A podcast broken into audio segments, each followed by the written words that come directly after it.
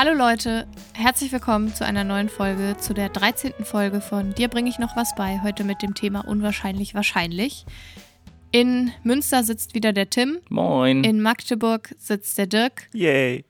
und ich hocke in Halle und kein und. Es, es ist einfach, es ist wie es ist. Es ist, wie es Wir ist. sind- Wir sind ja. alle woanders und es ist, es ist wie es ist. Ich wollte mal äh, so ein Dreieck malen auf die Deutschlandkarte und gucken, wo das Zentrum eigentlich von den drei Städten ist. Aber Das ist ganz schwer irgendwie. Das ist alles eine Linie, oder? Also von In mein Münz- Herz. Quatsch, Oh. Quatsch. Magdeburg liegt ja, liegt ja viel weiter oben als Halle. ja, ein bisschen nördlicher. Ja, und dann liegt. Hatten wir nicht äh, schon Bielefeld irgendwie äh, festgemacht irgendwie? Dass Bielefeld irgendwie. Ich weiß es nicht. Das, äh, zur nächsten Folge haben wir das rausgefunden, wo, haben wir das quasi, nochmal wo recherchiert? quasi der Schwerpunkt des äh, Podcast-Dreiecks äh, sich befindet. Zum Thema Unwahrscheinlich Wahrscheinlich sind mir als allererstes die atypischen Kausalverläufe aus dem Strafrecht eingefallen. Natürlich. Ah, na An die klar. habe ich auch schon gedacht. Natürlich. Deswegen dachte ich, erzähle ich euch ein bisschen was dazu. Folgende Frage habe ich aber zum Einstieg. Es gibt folgenden Sachverhalt. Dirk überschreitet in Magdeburg mit seinem Pkw die erlaubte Höchstgeschwindigkeit. In Halle rennt ihm beim ordnungsgemäßen Fahren ein Kind unvermittelt vor das Fahrzeug. Es kommt zu einem für Dirk unvermeidbaren Unfall, der den Tod des Kindes zur Folge hat. Ist Dirk strafbar in Bezug auf das Kind? Nein. ähm, ich habe Aber er ist doch zu schnell gefahren. ich hab Ja, aber doch Auto. nicht, in, aber doch nicht, aber doch nicht bei dem zweiten. Das sind doch zwei Fälle, ne? Das eine war äh, woanders und das andere war dann, wo er nichts dafür konnte. Das sind zwei unabhängige Fälle, oder?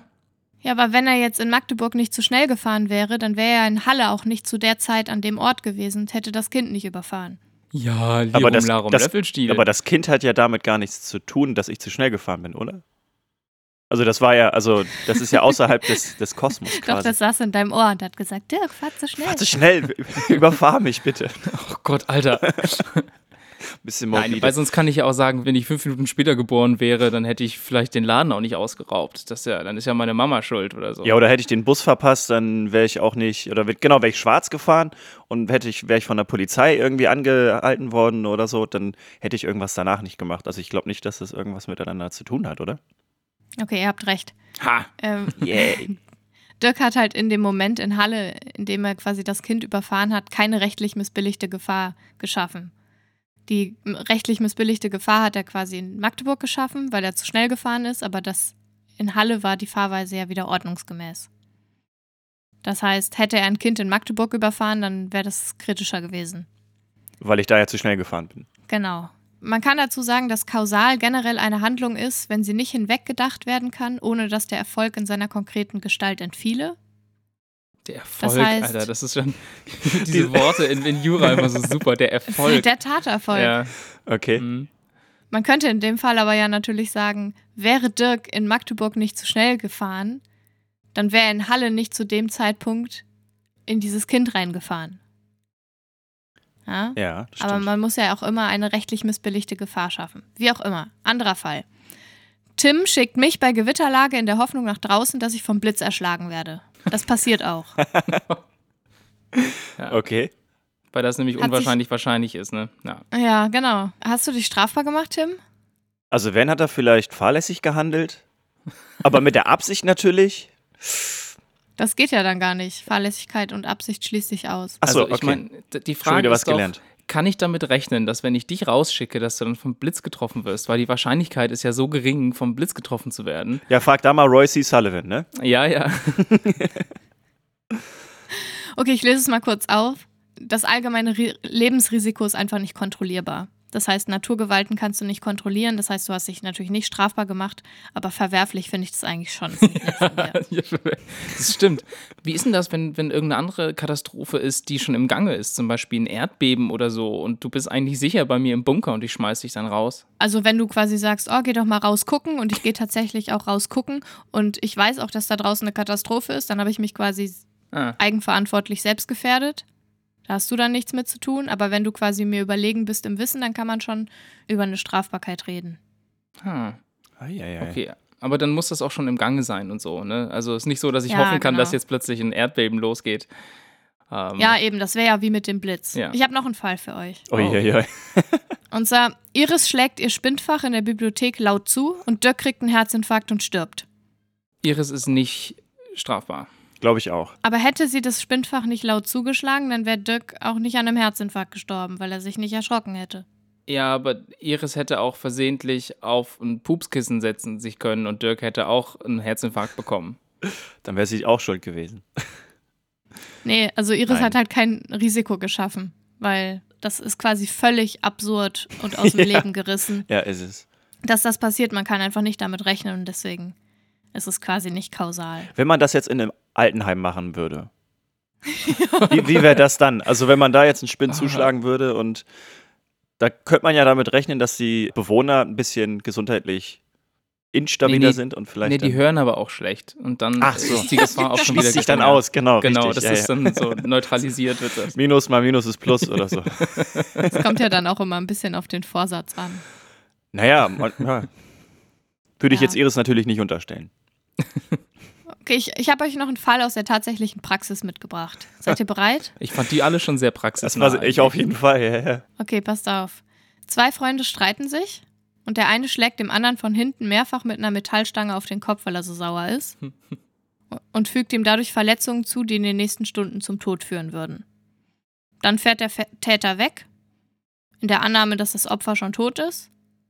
Und eine halbe Stunde später kommt zufällig der Sohn des Opfers an den Tatort, sieht seinen Vater dort liegen und nimmt zutreffend an, dass er noch lebt, weil er ihn quasi röcheln hört. Und daraufhin denkt er an das Erbe, nimmt ein Taschenmesser und schneidet unter großem Kraftaufwand den Hals des Opfers durch. Das Opfer verstirbt. Nach der Obduktion ist unklar, was genau den Tod herbeigeführt hat. Wer ist denn jetzt eigentlich für den Tod verantwortlich? der Sohn, weil es nicht einwandfrei geklärt werden kann, ob die Verletzungen mit der Eisenstange zum Tod geführt hätten. Hätte ich Genau. jetzt Doch, gesagt. habe ich ja gesagt. Ach so, Hab ich hätten auf, gesagt. die hätten auf jeden Fall äh, zum Tod geführt. Ja. Ui. Ähm, dann ist 50-50. dann wird eine Münze geworfen und einer Genau. von beiden kommt in den Knast. Ähm, Ja. Dirk? Naja, wahrscheinlich äh, ist der. Boah, ich sag, der mit dem Rohr ist verantwortlich. Obwohl. Naja, wenn, wenn derjenige mit dem Rohr den Mann nicht zusammengeschlagen hätte, dann würde er da ja auch gar nicht liegen. Das heißt, der Sohn hätte gar nicht seinen Vater aufgefunden und hätte ihm dann auch nicht die Kehle durchgeschlitzt, weil es gar nicht die Situation so wäre, dass man quasi sich das Erbe irgendwie erschleichen könnte. Weil du meinst, das Risiko war schon vorher geschaffen und der äh, ist quasi überhaupt verantwortlich, dass der Sohn dann auch noch zur Handlung. Genau, greift. richtig. Ja. Obwohl letztendlich, Okay. ja, also letztendlich, ja gut, wenn man tatsächlich nicht nachweisen kann, woran er gestorben ist, würde ich jetzt sagen, der mit dem Rohr einfach aus dem Zusammenhang jetzt vielleicht. Okay, ich löse mal kurz auf. Und zwar ist es in dem Fall so, dass jede Bedingung, die den Tod herbeigeführt hat, das heißt sowohl das Kehle durchschneiden als auch das Zusammenschlagen, ist quasi verantwortlich dafür, dass der Tod eingetreten ist. Und es ist total egal, ob noch eine andere Bedingung dazugekommen ist. Ah. Aber wer wäre Al- jetzt in dem Fall, wen müsste man jetzt anklagen oder wer wäre jetzt der echte Täter? Naja, der, Beide, oder? der Freund mit der Metallstange wird wegen Mordes aus Heimtücke verurteilt, weil er quasi von hinten zugeschlagen hat. Und der Sohn wird wegen Mordes aus niedrigen Beweggründen verurteilt. Und wegen unterlassener Hilfeleistung. Ja, das tritt dann dahinter zurück. Okay. Fällt dann hinten runter. Okay. Genau. Ich finde es Also- schön, dass das ein Beispiel aus der Praxis ist. ja, genau.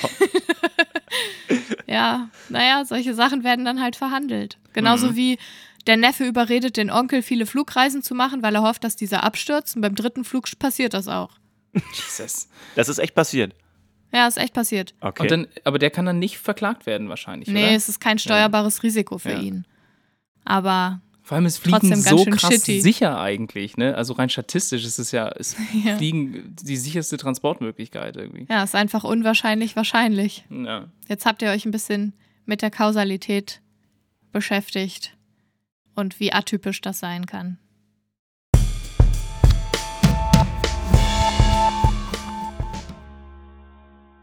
Ich erzähle euch jetzt erstmal eine kleine Bonusgeschichte. Die muss nachher gar nicht in den Podcast rein, aber die fand ich so cool, als ich recherchiert habe, dass ich es euch erzählen möchte. Und zwar hat der Schauspieler Anthony Hopkins, den kennt ihr ja, hat bei ja Schweigen der Lämmer und so mitgespielt. Und der sollte Stimmt. 1972 in einem Film mitspielen, der auf einem Roman basiert, der heißt Das Mädchen von Petrovka. Oder Petrovka, wahrscheinlich. Also ist er in London, der hat zu der Zeit in London gelebt, ist er die ganzen Buchläden abgegangen, um sich ein Exemplar des Buchs zu holen. Aber es war überall ausverkauft. Und dann ist er frustriert mit der U-Bahn nach Hause gefahren. Und dann lag aber auf der Bank an der Station Leicester Square ein zerfleddertes Buch, und zwar Das Mädchen von Petrovka. Ja, so, so weit, so unwahrscheinlich.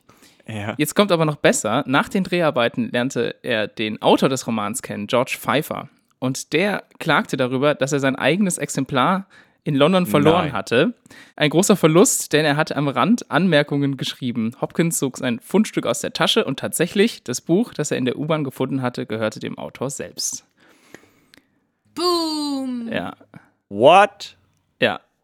Das ist äh, eine sehr schöne, unwahrscheinlich, nee, wahrscheinlich unwahrscheinlich, nee, unwahrscheinlich, Wahrscheinlich, wahrscheinlich. eine unwahrscheinlich unwahrscheinliche Story. Na, eigentlich, ja. Ja, ach du Scheiße, okay. Ja.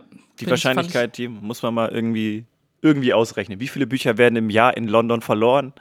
Wie oft ist Anthony Hopkins in London? Wie oft ist derjenige in, also der Regisseur in London? Eieiei. Ja, fand ich auf jeden Fall ganz nett.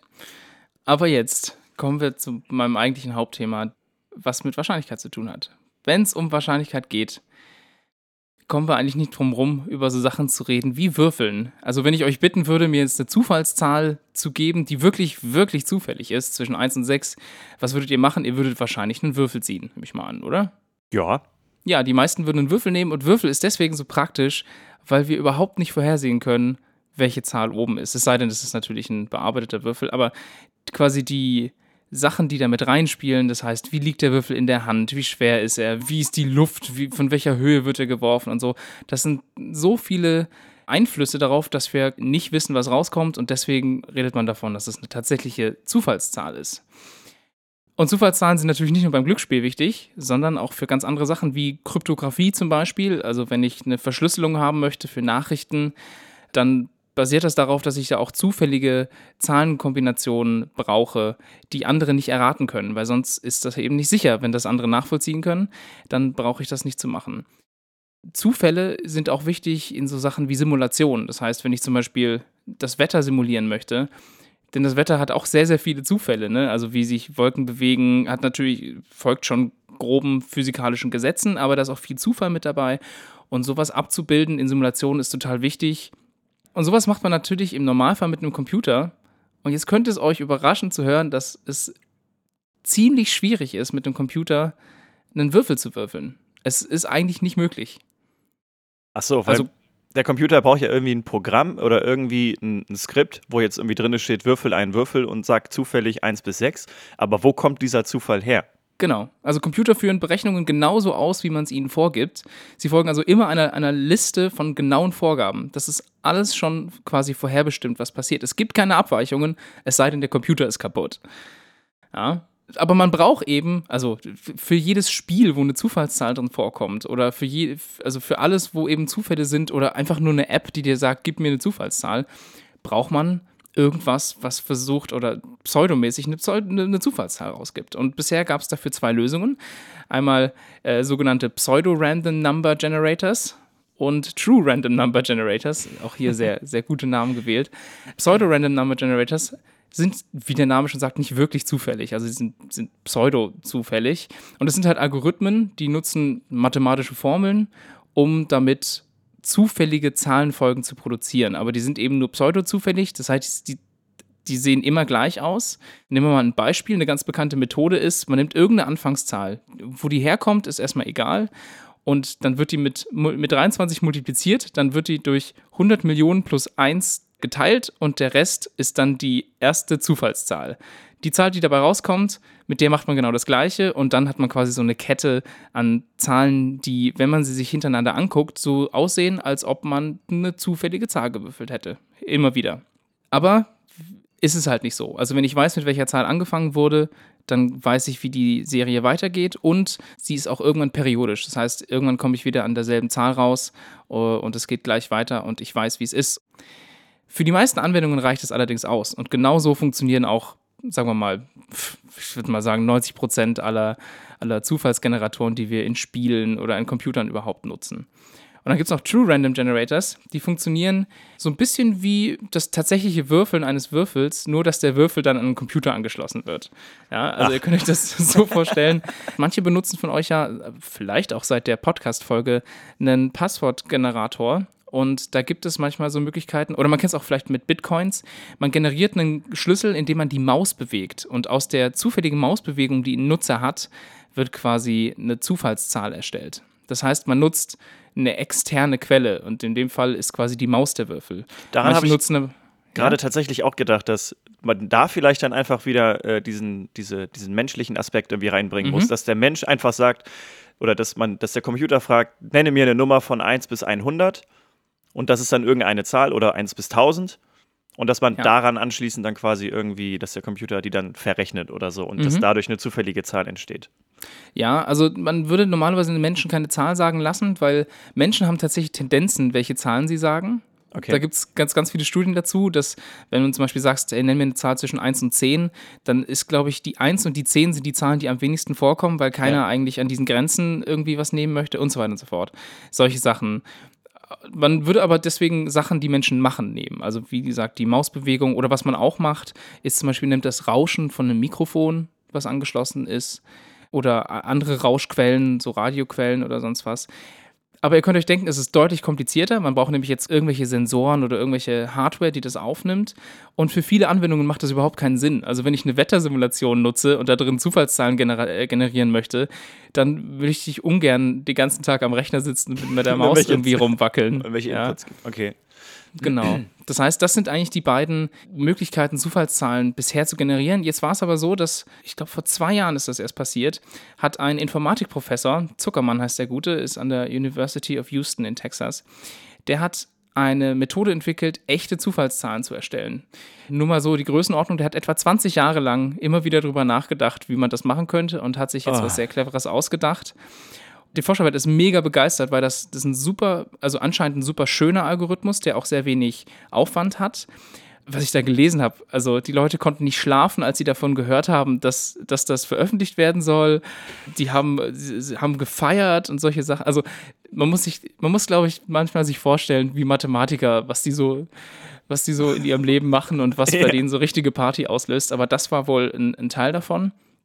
Und die neue Methode also ich habe versucht, das Paper zu lesen. Es hat schlappe 43 Seiten und ich habe irgendwann aufgegeben. Ich habe es nicht ganz verstanden, aber die nimmt zwei Methoden, in denen zufällige Zufallssequenzen erstellt werden, äh, äh, also schwach zufällige, das heißt sowas, wovon ich euch schon erzählt habe, quasi was, was nicht sicher ist.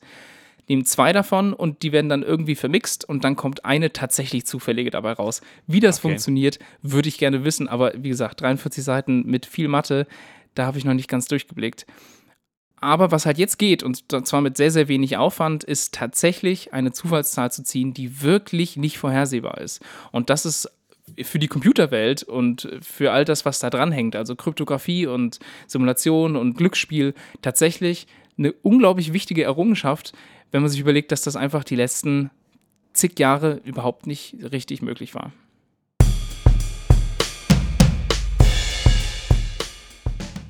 Ja, ich möchte ein Spiel mit euch spielen. Angenommen, ich werfe eine Münze 20 Mal. Und wenn 20 Mal Kopf erscheint, dann würdet ihr sterben. Wie viel müsste ich euch geben, damit ihr dieses Spiel spielen würdet? Wie viel Geld? Ich würde das nicht spielen. Und wenn du eine ja, Million Euro dafür kriegst, eins zu einer Million. No. Ich spiele doch nicht mit meinem Leben, bist du jeck?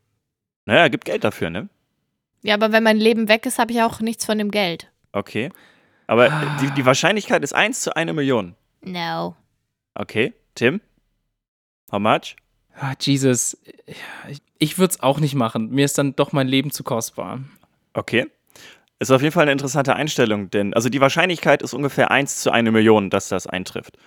Also ist ja anderthalb mal anderthalb mal anderthalb, weil eine Münze ja, eine normale Münze, eine Wahrscheinlichkeit ja von 50 Prozent hat oder von einhalb das Kopf erscheint.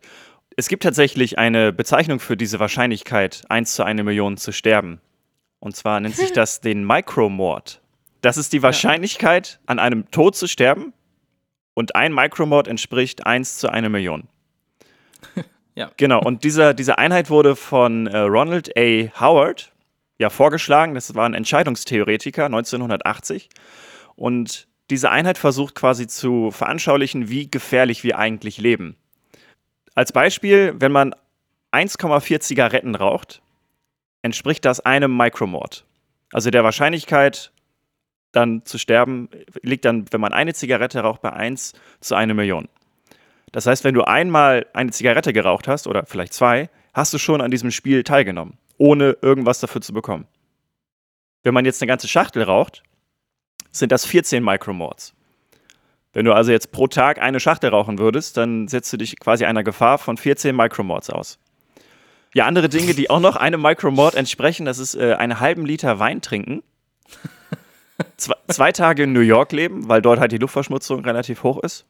Ja, beispielsweise eine Tablette MDMA konsumieren Jesus. oder sechs Minuten Kanu fahren. Sechs Minuten reichen schon aus, dass es genauso gefährlich ist wie 1 1,4 Zigaretten. What? Ich dachte, Ja. es sei gesund, an der frischen Luft unterwegs zu sein. Oder einfach, weil man da die Wahrscheinlichkeit, oder dass es passieren kann, dass man kentert und ertrinkt. Ich weiß nicht. Kanu ist halt mega gefährlich. Also äh, eine der gefährlichsten Sportarten eigentlich, wenn du es halt wirklich so, also professionelles Kanu oder halt irgendwie. in Also wenn du jetzt nicht die Saale runter paddelst, wahrscheinlich. Ja, da ist wahrscheinlich, also die Wahrscheinlichkeit immer noch relativ hoch, aber jetzt nicht so mega krass. Ja, aber wenn ihr. Okay, I'm not going to leave my house and ever again. Nein, also ich glaube, so schlimm ist es tatsächlich nicht. Man sollte jetzt, sich jetzt nicht zu Hause einschließen, weil dann erhöhst du ja auch deine Wahrscheinlichkeit zu sterben, weil du halt nicht an der frischen Luft bist zum Beispiel oder keinen Sport machst. Dazu komme ich aber gleich, gleich später noch. Aber was ich eigentlich sagen wollte, ist, dass ihr beide ja eigentlich gerade an dieser Lotterie gar nicht teilnehmen wolltet, euch aber mit höher, hoher Wahrscheinlichkeit äh, viel größeren Gefahren ausgesetzt habt in eurem Leben. Oder vielleicht heute sogar schon. Oder wenn irgendjemand von euch schon eine Zigarette geraucht hat, dann habt ihr quasi schon an dieser Lotterie teilgenommen, ohne es zu wissen. Na toll. Naja, das ist jetzt aber auch eine Milchmädchenrechnung irgendwie da so. Nee, wieso? Nee, wieso? Naja, also nee, also das lasse ich mich dann, nee. Nee, nee, nee, nee, nee. Nee, nee, nee, nee. Das ist, das, da werden Zahlen Außerdem so heißt es ja gar nicht, Außerdem heißt es ja gar nicht, dass man dafür nichts bekommt. Wenn ich eine Zigarette rauche, dann kriege ich einen ganz wunderbaren Nikotinflash. Das stimmt auch. Ja, aber du Ja. erhöhst halt deine Wahrscheinlichkeit zu sterben. Es gibt auch noch ein äh, paar, paar, paar andere Vergleiche. Was übrigens auch ein Micromord ist. Wenn man 10 Kilometer Motorrad fährt, ist das ein Micromord. Wenn so, man, was, nur so wenig? Ich dachte, Motorradfahren gehört zu den gefährlichsten äh, Sachen überhaupt. ja, ist es auch, aber du kannst ja mit einem Motorrad innerhalb von, weiß ich nicht, je nachdem wie schnell du fährst, diese 10 Kilometer zurücklegen. Weißt du, also wenn du jetzt 200 km/h fährst mit einem Motorrad, dann bist du da ja, hast du nach zwei Minuten Relativ schnell. Relativ schnell hast du dann irgendwie diese 10 Kilometer zusammen. Äh, 16 Kilometer Fahrradfahren ist auch ein Micromord. 27 Kilometer gehen, 370 Kilometer Autofahren, 1600 Kilometer fliegen oder 10.000 Kilometer mit dem Zug fahren. Ja, aber doch dann nur, wenn externe Bedingungen dazu kommen, nicht wegen des Bewe Fortbewegungsdings an sich. Ja, Oder? ja, auch, klar. Also ein Micromod entsprechend zum Beispiel 27 Kilometer gehen und weil so viele Leute halt einfach gehen, ist halt die Wahrscheinlichkeit beim Gehen irgendwie zu sterben von einem Micromod auf 27 Kilometern. Also klar durch Ja, also Unfälle wirklich- oder durch, äh, also nicht nur, dass du Ja, plötzlich beim Gehen stirbst. Das ist Come on, da sind wir wieder bei den atypischen Kausalverläufen. Ich sag ja, da wird viel zusammengemischt. Aber ich meine, so Ja. funktioniert die Statistik, ne? Da Genau, du einfach brauchst- viele Sachen in einen Ja. Bottich und dann machst du irgendeine Zahl drauf. genau. es geht auch, es geht okay, aber nee. Ich würde gerne wissen, wie viele, wie viele Mikromords das sind, an Wetten teilzunehmen, wo 20 Mal eine ne Münze geworfen wird und man dann irgendwie erschossen wird. Ja, das sind bestimmt mehr Mikromords als ein Mikromord.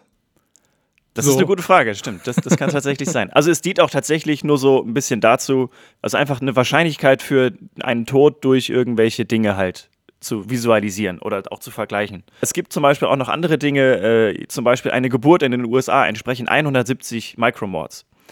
Dass also die Wahrscheinlichkeit, dass eine Frau zum Beispiel bei der Geburt stirbt, liegt halt bei 170 zu 1 Million. Und in Schweden zum Vergleich sind es 50. Damit kann man halt veranschaulichen, dass halt die Wahrscheinlichkeit in den USA bei der Geburt zu sterben halt deutlich höher ist als jetzt in Schweden zum Beispiel. Ah, Geburten, mein Lieblingsthema. Was hat denn die höchste Mikromordrate, die du bisher gefunden hast? Den Mount Everest zu besteigen äh, sind 10.000 Micromords.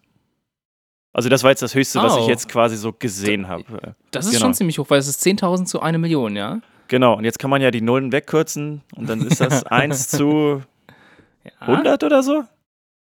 Ja, das passt. Also das war das, das Gefährlichste, was ich halt irgendwie gesehen habe. So. Äh, Hanna, du meintest ja irgendwie, dass du äh, von Tim zum Blitz oder nach draußen geschickt wurdest, weil er gehofft hat, dass du vom Blitz getroffen wurdest, ne? Ja, und das ist ja auch passiert. Ja, und es ist auch passiert, genau. Aber der Micromord, vom Blitz getroffen zu werden, liegt gerade mal bei 0,02. Es ist also statistisch gesehen gefährlicher, 27 Kilometer zu gehen, als vom Blitz getroffen zu werden. Also man müsste, weiß ich nicht, wie viele Kilometer gehen, um überhaupt Nee, an einen, an einen Blitz so zu kommen. viel in ja. Gewitter rumstehen, um die Wahrscheinlichkeit. Ja, du weißt, was ich meine. Ja. Ja, genau, richtig.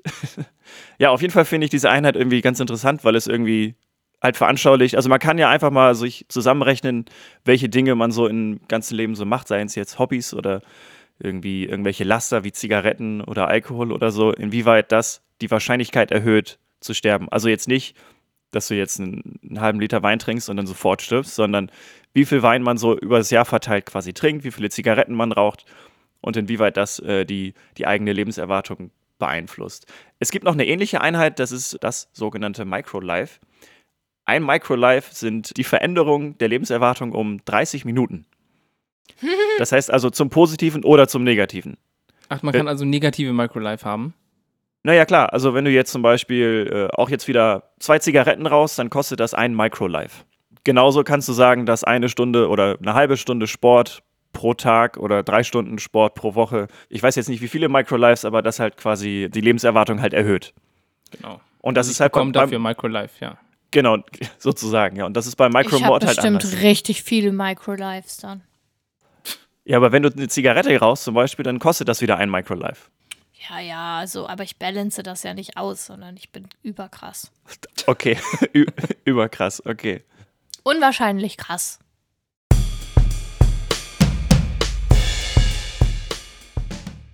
Dirk hat gerade gesagt, die Wahrscheinlichkeit auf dem Mount Everest zu sterben liegt bei 1 zu 100.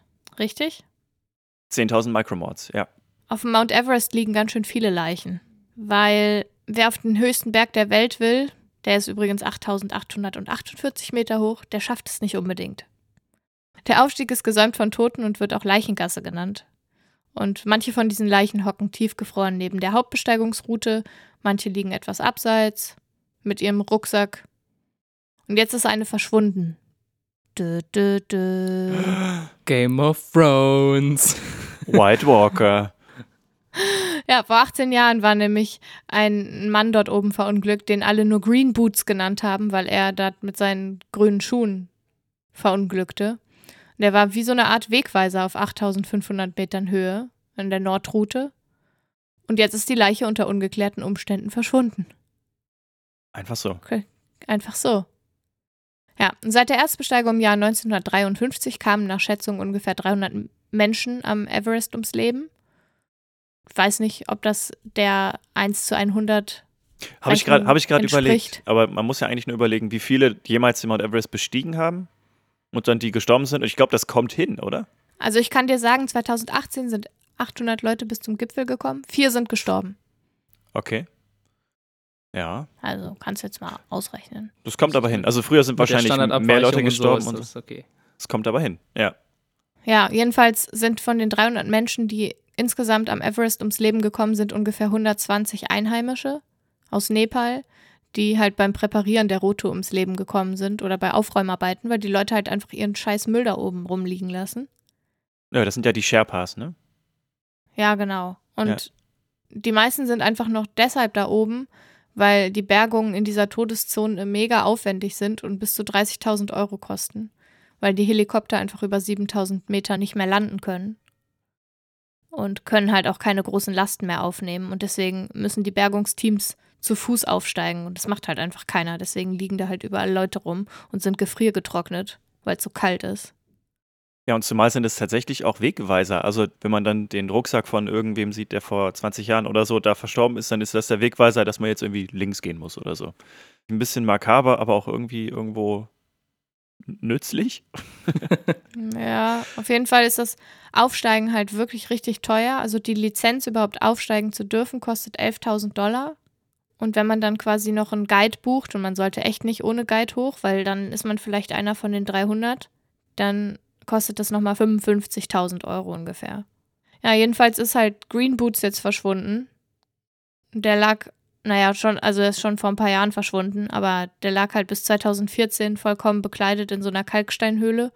Und die Identität ist aber bis heute nicht so richtig geklärt. Also es könnte ein indischer Bergsteiger sein, der Silvang Paljor hieß. Und der ist 1996 nach einem Blizzard nicht mehr vom Gipfel zurückgekehrt. Und in diesem Schneesturm sind auch insgesamt acht Leute umgekommen. Ja, Krass. also 1 zu 100 Micromords passt wahrscheinlich wirklich ganz gut. Falls ihr auf den Mount Everest wollt, zieht euch warm an. Ich habe jetzt bloß immer wieder in den letzten Wochen mitbekommen, dass der Mount Everest noch eine ganz andere Problematik jetzt bekommt. Und zwar, ja. es, es gibt dort ja keine Klos. Ja. Und die ganzen ja, Leute genau. verrichten ihre Notdurft und alles irgendwo hin. Und wenn es dann warm wird und das schmilzt, dann kommt die wirklich tonnenweise Kacke, kommt diesen ja. Berg runter und ja. verunreinigt auch das Wasser und alles. Das ist ein Riesenproblem vor Ort. Ja, das ist mega krass, weil also es sind halt auch immer wieder Leute eben oben, die den ganzen Scheiß aufräumen, weil die Leute lassen halt nicht nur ihre Fäkalien da, sondern halt auch Sauerstoffflaschen und keine Ahnung, Verpackungsmüll und was auch alles, was sie halt nicht mehr brauchen. Das halt runterzubringen ist wahnsinnig schwierig und jetzt äh, durch den Klimawandel kommen plötzlich halt auch immer mehr Leichen zum Vorschein, weil in unteren Regionen, also die quasi unter dieser 7000 Meter Marke sind, die, also die tauen jetzt quasi auch auf und tauchen plötzlich aus irgendwelchen Gletschern wieder auf. Schon ein bisschen abartig.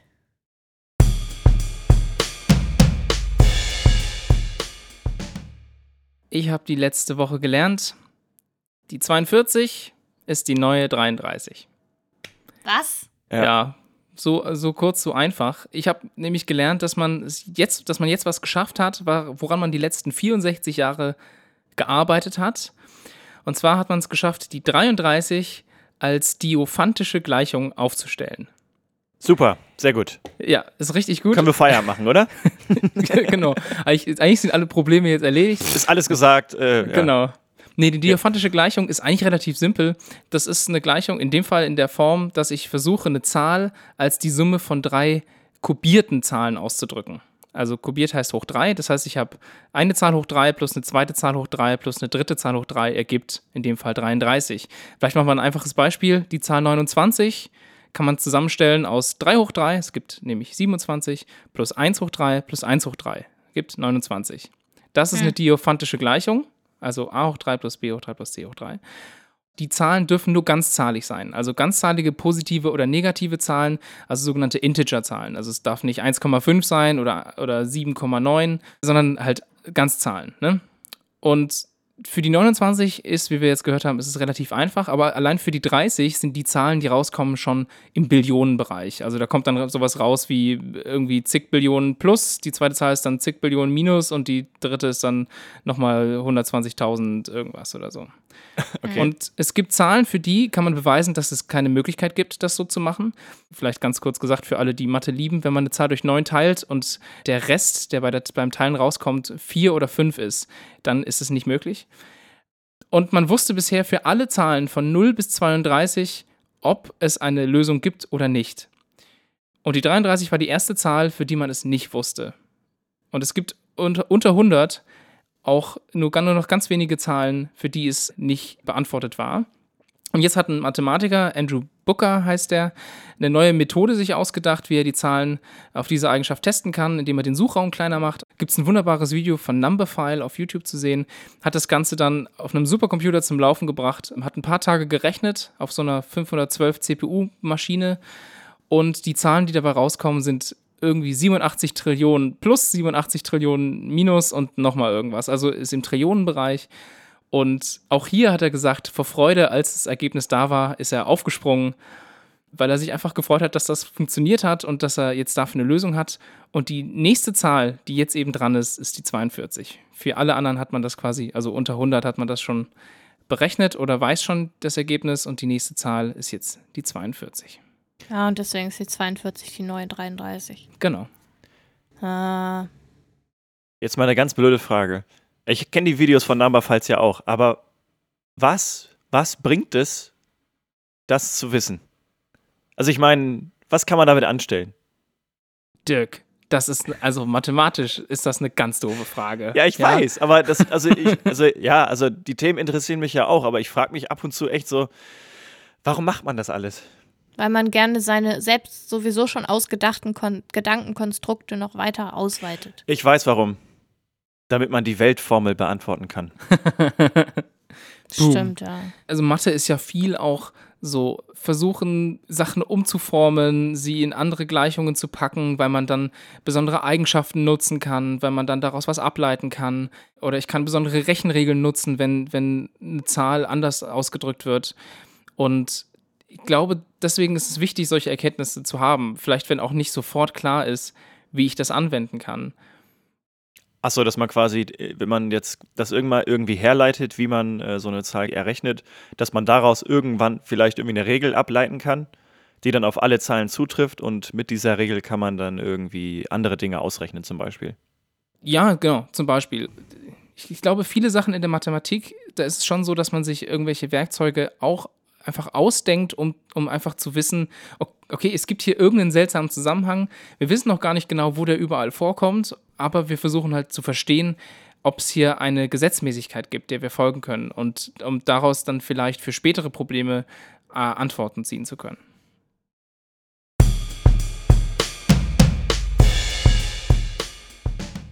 Ich habe letzte Woche gelernt, dass es eine kleine Republik auf der neuseeländischen Nordinsel gibt. Und zwar heißt die Fanga Momona. Und dazu gibt es eine kleine Geschichte. Fanga Momona war bis 1989 in der Region Taranaki. Und ja, dieser Ort hat die Taranaki Bulls unterstützt. Das war so ein Rugby-Team. Und ihre Nachbarn, die Manawatu Turbos, waren so die Ernstfeinde. Oh, was für schöne Namen. Und 1989 hat sich die neuseeländische Regierung gedacht, äh, ziehen wir mal die Grenzen dieser Region neu, sodass Fanka Momona dann in der Region Manawatu Wanganui lag, was, für, was für die Bewohner von Fanga Momona halt das Schlimmste war. Weil, Weil sie dann quasi quasi, zum Erzfeind gehört hat. man ist quasi übergelaufen, ohne dass man irgendwas dafür konnte. Hm. So, und im Zuge dessen haben die Bewohner sich gedacht, am 1. November, dass sie einfach kurzerhand eine eigene Republik ausrufen. Am 1. November, das war dann der erste Tag der Republik, Fanga Momona. Und es wurde auch direkt ein Präsident gewählt, das war Ian Kestrop. Obwohl er gar nicht wusste, dass er überhaupt zur Wahl stand und auch gar nicht anwesend war, aber er wurde gewählt.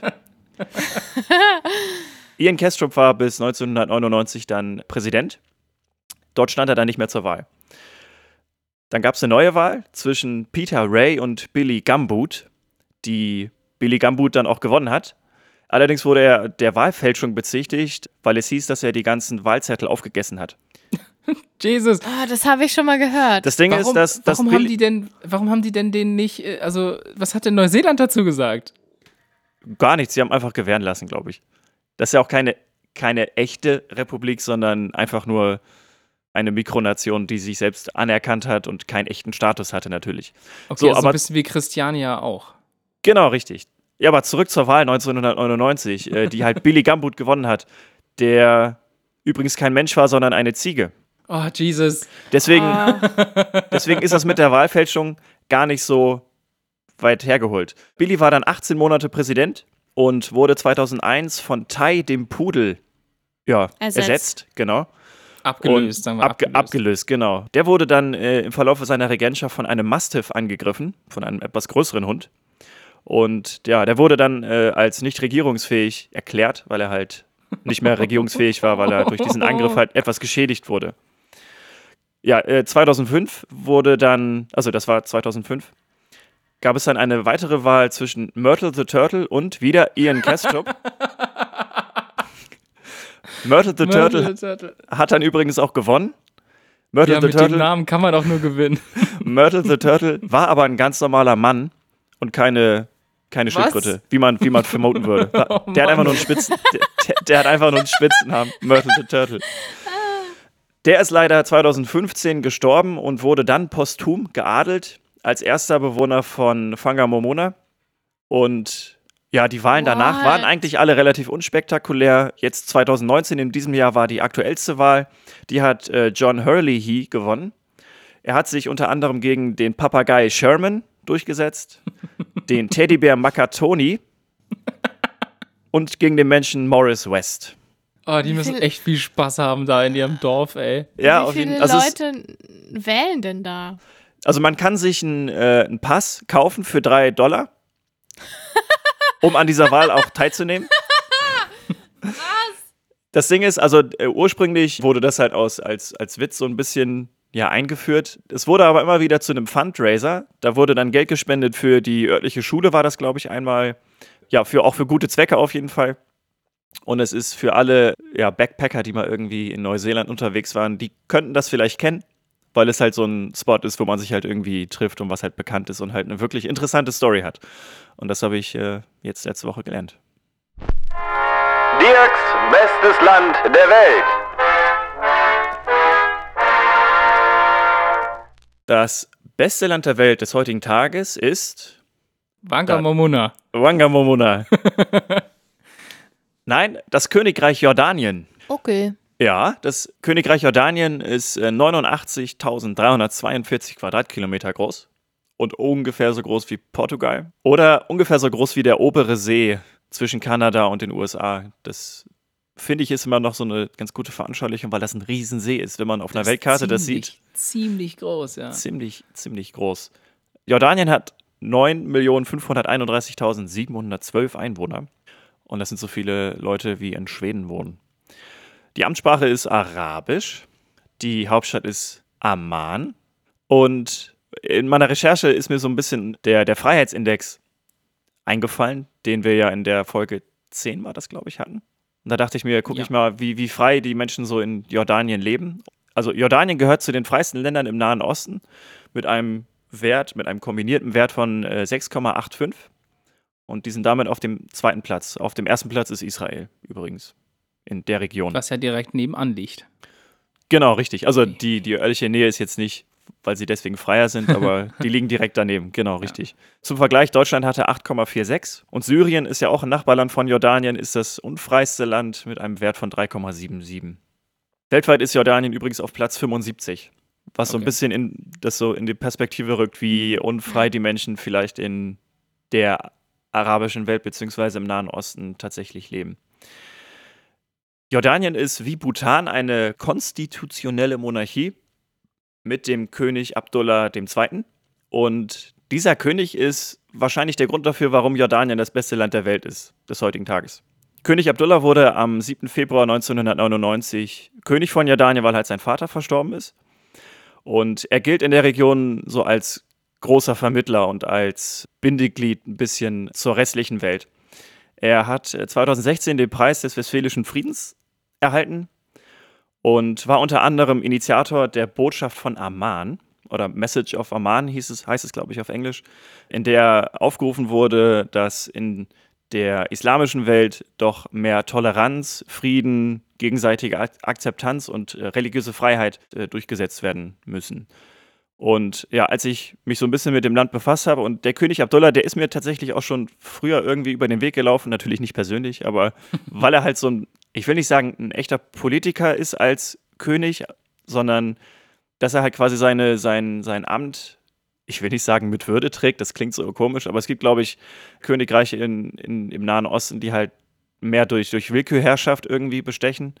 Und dass der Freiheitsgrad in Jordanien für die Region relativ hoch ist, das zeigt, glaube ich, dass der König Abdullah äh, seinen Job gar nicht so falsch macht. Klar, im internationalen Vergleich, wenn man das mit Deutschland oder mit anderen Ländern vergleicht, sind die Menschen dort nicht unbedingt so frei wie hier, aber immerhin freier als in den umliegenden Ländern.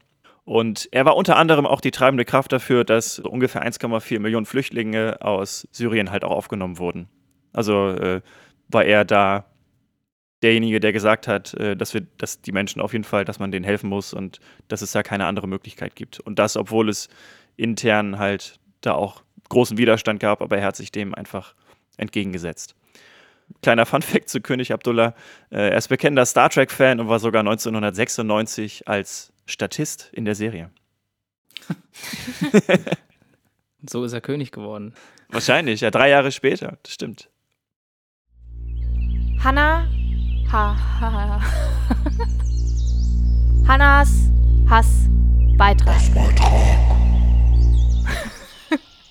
Ja, ich habe heute wieder was mitgebracht, über das ich mich richtig aufregen kann. Und ich bin bestimmt nicht die Einzige, die sich darüber aufregt. Äh, und zwar ist im Sultanat Brunei jetzt die Todesstrafe für Homosexuelle eingeführt worden. Das finde ich wahnsinnig fortschrittlich, muss ich sagen. Vorher waren es nämlich nur zehn Jahre Haft, nur in Anführungsstrichen. Jetzt ist es die Todesstrafe. Mal kurz zur Übersicht. Das Land liegt, ja, wird man als Insel wahrscheinlich bezeichnen, auf Mhm. einer Insel. Jedenfalls auf dem asiatischen Kontinent. Und das Land ist nicht rein muslimisch, aber zu einem großen Teil. Und diese Religion ist in diesem Staat halt auch auf dem Vormarsch. Und das merkt man quasi an diesem neuen wunderbaren Gesetz. Die EU und auch George Clooney unter anderem haben, das finde ich auch schön, die in einem Satz zu nennen übrigens, haben dazu aufgerufen, genau hinzugucken, mit welchen Hotelketten man quasi zusammenarbeitet, wo man sich einbucht und so weiter, weil einige halt aus dem Sultanat Brunei kommen. Es wurde quasi so ein bisschen zum Boykott aufgerufen. Von Clooney auf jeden Fall, von der EU nur so unterschwellig. Jedenfalls hat Brunei jetzt ein Erklärungsschreiben an die EU geschickt, in dem Mhm. sie sich rechtfertigen Das habe ich heute Äh, auch gelesen, ey. für diese Todesstrafe. Ja, und zu Und Toleranz zwar- aufrufen, ne? Genau. Ja, ja, Also ja. zu Verständnis Toleranz. und Toleranz. Also, Und Also, also die. Rechtfertigungen dafür sind einfach großartig, weil sie sagen, sie müssen halt ihre Familienlinien bewahren und die werden natürlich verschmutzt durch Homosexuelle und insbesondere, insbesondere wollen sie Frauen vor Ehebruch schützen. What the fuck? Da hat, ja. ja. Was ist das denn für eine scheinheilige Kackscheiße? Also da fällt mir auch irgendwie nichts mehr zu ein. Also Nee, das ist fällt so, mir genau, auch nichts was, zu genau, ein. was soll man dazu ich ich habe sagen? jetzt gerade überlegt, was sage ich jetzt dazu und irgendwie ist mir nichts eingefallen. Ja, Also das Ding ist, ich finde, dass man, also George Clooney äh, hat auf jeden Fall irgendwie recht, dass man halt diese Hotels irgendwie boykottieren muss. das was scheint auch ich zu auch- funktionieren übrigens. Also, Das hab ich auch gehört. gelesen. Ja. Was ich aber, Aber ich eigentlich meine, viel das ist wichtiger halt- finde, ist, dass Länder, die einfach mit Brunei was zu tun haben, einfach ihre, ihren Kontakt einfach mal komplett irgendwie abbrechen, beziehungsweise keine wirtschaftlichen äh, Verhandlungen mehr mit Ja. diesem Land führen dürfen, weil das einfach, also wenn du mit einem Land irgendwie handelst, was solche krassen Gesetze neu einführt, finde ich nicht, dass dieses Land es wert hat, irgendwie, irgendwie anerkannt zu werden oder irgendwie von einem zu profitieren oder so. Ja, aber denk doch mal an die Bevölkerung. Wenn du jetzt den Handel beschneidest, dann leidet vor allen Dingen die Bevölkerung erstmal darunter. Und die Bevölkerung ist auch diejenige, die quasi unter dieser Todesstrafe für Homosexuelle leidet. Also dieser Hardpower-Ansatz ist vielleicht gar nicht unbedingt so sinnvoll. Ich habe keine Alternative, aber ich finde, man darf die Kollateralschäden, die dadurch entstehen, nicht vergessen. Ja, das stimmt schon. Ja, aber äh, Ja. wie war das mit Zeichensätzen? Ja, also ich finde es super, super schwierig. Ich finde also ich find einfach nur diese Rechtfertigung, dieses Rechtfertigungsschreiben an die EU. Ich frage mich vor allen Dingen, was haben die mit der EU zu tun? Also ich meine schön, dass das als die Instanz angesehen wird, vor der man sich jetzt rechtfertigen muss. Gut so, aber was ist das bitte für eine scheiß Rechtfertigung? Ich glaube, die haben Angst davor, dass sie jetzt wirtschaftliche Konsequenzen zu fürchten haben. Also, dass Länder eben sagen, ich mache nichts mehr mit Brunei. Und dann spricht man, anstatt mit allen Ländern auf einmal, spricht man halt erstmal mit der EU. Also, dann hat man schon mal einen großen Teil in Europa abgedeckt. Ja, Ja. kann ich nachvollziehen. Aber ich kann mir nicht vorstellen, dass, dass der Brief auf großes Verständnis innerhalb de- des EU-Parlaments gestoßen ist. Naja, das kann ich mir auch nicht vorstellen. Also was ist mit denen bitte los? Tja. Also wirklich, also nee. Also ich Ja, das also- gelesen habe, ich, ich kann mir jetzt gerade selbst, wenn ich drüber nachdenke, nur an den Kopf fassen. Dieses, dass man das respektieren soll und Verständnis dafür zeigen soll. Ja. Das, also, wie, da kann man, was soll man dazu sagen? Da kann man, da kann man eigentlich nichts dazu sagen. Das ist echt, ja. Ich finde, das ist wieder so ein Ausdruck davon, dass einfach ein Staat was durchsetzt, was in der Bevölkerung einfach der Großteil wahrscheinlich auch nicht will. Wie passiert Das weiß sowas? ich halt nicht, das weiß ich halt nicht. Also ich könnte mir vorstellen, dass es einen Großteil in Brunei gibt, die dahinter stehen. Also das ist ja so, wenn du einen König hast, der, also das ist ja ein Sultanat, der Sultan ist ja quasi einem König gleich. Ja, der ist ja nicht legitimiert. Nein, nein, also demokratisch gewählt ist da ja nichts, aber ich meine, wenn der wird ja in vielen Ländern so wirklich als, als die höchste Instanz und als das Richtige wahrgenommen. In Thailand war das zum Beispiel auch Ja. so. Da wurde, keine Ahnung, gab es irgendwie eine Woche lang Trauer, als der König von Ja, Thailand schon gestorben ist. Und die können auch tatsächlich was Gutes fürs Land machen. Also, wie man jetzt auch vielleicht in Jordanien gesehen hat. Aber wenn jetzt der König ein negatives Vorbild ist und die Leute das übernehmen, dann gibt es bestimmt einige, die dem auch recht geben. Also die dann auch sagen, okay, das, was der König sagt, ist richtig, das akzeptieren wir so und unterstützen wir, weil es unser König ist und deswegen machen wir das so. Ja, aber Ja. so wie ich das quasi verstanden habe, ist diese Religion, mit der das auch zusammenhängt, gerade gewaltsam auf dem Vormarsch in diesem Land. Ach so, geht quasi gegen eigene, gegen die eigene Genau. Bevölkerung oder so. Also es ist nicht, das ist keine friedliche, wir schließen uns da an Geschichte, sondern so, ein, okay. wir setzen auf Teufel komm raus den Shit durch. Ja, okay, dann ist es natürlich auch noch gegen die eigene Bevölkerung. Dann Mhm. ist es erst, also dann gibt es erst recht keinen Grund dafür, Ja. dass in irgendeiner Weise, dass es unterstützenswert ist, sowieso nicht. Toll, toll, toll. Tims Tipps. Tipps, Tipps. Wieder was mit Putzen? Nein, ich habe die Kritik wahrgenommen. Ich verstehe jetzt, ihr seid alle gut aufgestellt, wenn es um Hausarbeit geht und wie man Mittelchen anwendet. Heute geht es um was ganz anderes. Und zwar, wenn man auf ein Konzert geht, wo ist der beste Ort inmitten aller Leute für den besten Sound? In der Mitte, Das ist falsch. aber nicht am Rand. Nee, auf der Das, Bühne. das ist richtig. Nee, Auf der- Nicht am ja, Rand. Nicht am Rand, weil da hört man immer nur die Hälfte. Genau. Also, kurz zusammengefasst. Also, in der Mitte stehen ist schon mal ziemlich gut und dann noch einen Schritt zur Seite gehen. Da ist der perfekte Ort. Weil du möchtest Nach eigentlich rechts nicht. oder nach links. Ist egal. Ist völlig egal. Weil, also meistens zum Beispiel kurz vor dem Mischpult. Das ist eigentlich ein sehr guter Ort, weil natürlich die Leute, die den Sound mischen, auch einen guten Sound abbekommen wollen. Ganz vorne mag vielleicht toll klingen, weil man irgendwie seinen Stars dann besonders nah ist, aber meistens ist man zu nah, sodass quasi die verschiedenen Wellenlängen, die aus den Boxen rauskommen, sich eigentlich noch nicht zusammenschließen können, um einen kohärenten Sound zu machen. Das heißt, man hört manche Frequenzen dann zum Beispiel äh, zu laut oder man hört einen Teil der Frequenzen zu wenig und man nimmt dann dadurch auch Musik verschwommener wahr. Das heißt, ganz vorne ist zwar cool, wenn man, wenn man super nah dran sein möchte, aber es ist ganz oft auch einfach viel zu laut ganz vorne. Zu weit hinten ist allerdings auch schlecht, wenn man dort die Akustik des Raumes besonders abbekommt. Und das möchte man eigentlich nicht. Ich möchte eigentlich den Sound haben, der direkt von den Boxen kommt. Wenn ich aber hinten bin, bekomme ich Reflexionen von den Wänden, von der Decke und von anderen Objekten, auch von Menschen im Raum ab. Das heißt, hinten auch nicht so toll. Hängt natürlich alles damit zusammen, was das für ein Konzertsaal ist, wie groß der ist und so weiter und so fort. Aber generell nicht zu nah an Wänden und an Ecken oder an Emporen stehen, weil dort bekomme ich eben Reflexionen ab und damit hört man Sound doppelt. Und damit klingt der Klang für das menschliche äh, Gehirn äh, es ist problematisch, weil man, weil man ja mit Gehör und mit dieser Verzögerung ja auch lokalisiert. Also man guckt, wo Sound herkommt und plötzlich funktioniert das nicht mehr so richtig und das beeinträchtigt das gesamte Hörerlebnis. Und auch die Luft hat natürlich mit dem Klang zu tun. Und um nochmal zusammenzufassen, am besten ist tatsächlich, sich mitten im Raum, also wirklich perfekt ins Zentrum zu, zu orientieren. Da willst du aber nicht stehen, weil dort zum Beispiel der Bass besonders stark ist, weil sich die Wellen alle überlagern und dann einfach ein bisschen zur Seite zu gehen. Das ist rein vom Klang her der beste Ort bei einem Konzert. Natürlich spielen bei Konzerten auch andere Sachen eine Rolle. Wollte ich gerade sagen, ne? ja, ja. Also wenn du irgendwie dancen möchtest oder wenn du, wie gesagt, deinen Stars besonders nah sein möchtest, dann stellst du dich dahin, wo du am meisten Spaß hast. Aber rein von dem Sound, wie der ankommt und wo die Überlagerungen am besten sind und wo die, der Sound am besten ankommt, mittig und dann ein bisschen zur Seite. Ist natürlich auch so geplant von den Leuten, die solche Anlagen aufbauen. Ne? Also die, die wollen ja, dass quasi der Großteil der Leute einen äh, guten Sound abbekommt oder einen verträglichen Sound. Und damit bekommst du natürlich alles so in einem, in einem Kreis um den Mittelpunkt herum. Ist, damit er, erreicht man einfach die meisten Leute. Ja.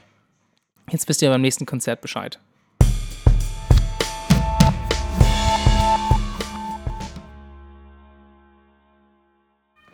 Bei wem Lalülatz?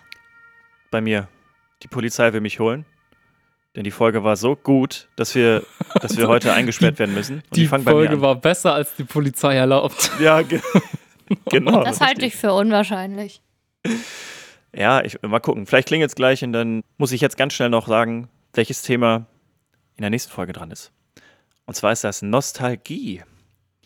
Nostalgie. Eine no nost nostalgische Folge. Radio. Kennt denn zufällig jemand den Radiosender? Immer wenn man in Frankreich unterwegs ist, gibt es Nostalgie Radio. Ist das so ein Oldie-Sender oder? Ja, ja, So ein da bisschen halt vielleicht, so ne? nostalgische Radio. Ich kenne nur Solarenergie Was? von Ah, Culture Candela. Kenn, kenn ich das nicht. ist fast das gleiche wie Nostalgie. Dann wird ja Tim wahrscheinlich nächstes Mal ja über den französischen Radiosender Nostalgie sprechen. Vielleicht. Das wäre zu einfach. Das, Das- wäre zu einfach. Das wäre zu einfach, das stimmt. Ja, oder über irgendwelche anderen nostalgischen Themen. Das erfahrt ihr auf jeden Fall in zwei Wochen wieder. Und bis dahin, ja, wünsche ich euch noch schöne zwei Wochen. genau. Passt auf euch auf, macht keinen Unfug. Genau. Feiert schön. Warte mal, was kommt als nächstes? Ostern hat, also frohe Ostern jetzt noch und so, bla bla. Aber bald Pfingsten? ist Pfingsten, ne? Doch, Pfingsten ist doch bald. Pfingsten ist am 9. Juni. Ich glaube, das ist noch ein Also, bisschen. hin. nee, das ist noch ganz. Egal. 1. Äh, Mai, der 1. schön- Mai. Stellt euren Liebsten und Liebstinnen Maibäume vor die Tür. Das wäre schön. genau, und am 1. Mai alle auf die Straße gehen. Da ist Kampftag der Arbeit. So, In diesem Sinne, genau. Der Kampf geht weiter, Bruder und Schwestern. Äh, Brüder und Schwestern. genau. Schön, dass ihr so lange durchgehalten habt. Vielen Dank Äh, fürs Zuhören und- Tschüss, Tim. Tschüss, und bis zum nächsten Mal. Genau, Tschüss, Hannah. gut, Hannah. Tschüss, Dirk. Bye, bye. Ciao. Bye.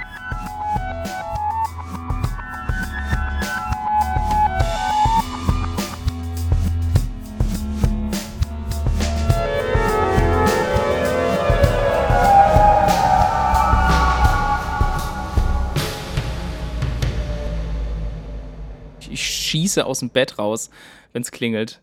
Nachts um sieben und so und dann. Nachts um sieben. Nachts um sieben. Ja, sieben Uhr ist nachts. Das darfst du der Das arbeitenden Bevölkerung nicht sagen. Äh, Na, nachts um sieben. Ich meine, ich, ich verstehe dich voll, ganz, aber